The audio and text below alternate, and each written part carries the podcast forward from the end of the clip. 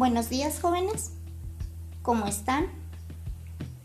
Continuamos en la materia de etimologías.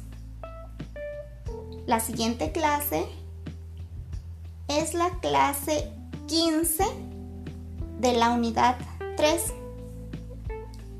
El tema es declinaciones griegas.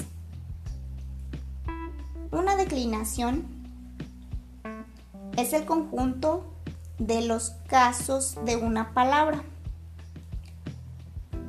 según determinados patrones. En griego hay tan solo tres declinaciones, aunque son bastantes más complejas que las cinco declinaciones del latín. La declinación del griego antiguo expresa numerosas relaciones gramaticales dentro de la oración.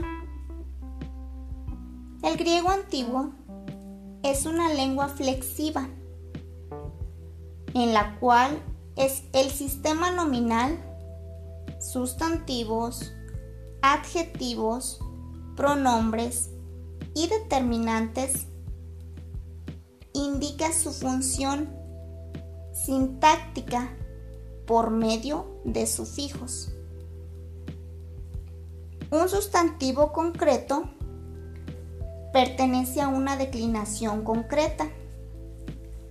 Todos los sustantivos que pertenecen a la misma declinación se declinarán de la misma forma, es decir, usarán las mismas desinencias propias de esa declinación.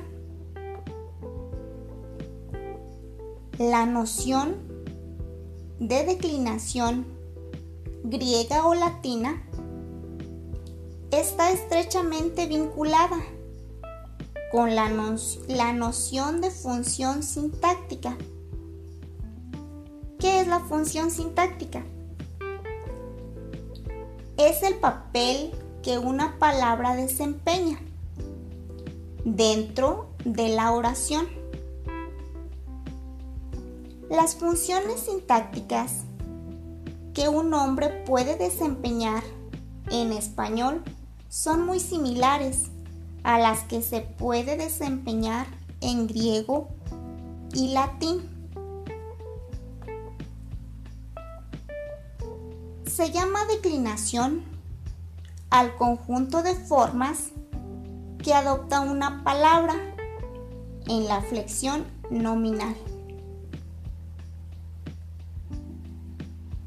Cada una de las declinaciones se llama simplemente primera declinación, segunda declinación y tercera declinación. Dentro de cada una hay varios subtipos que iremos explicando progresivamente. Jóvenes, en su cuadernillo, en la página 47, encuentran el tema para que lean, por favor. Ahí también vienen unas imágenes. Esto es todo por esta clase, chicos. Hasta la siguiente continuamos. Gracias. Adiós.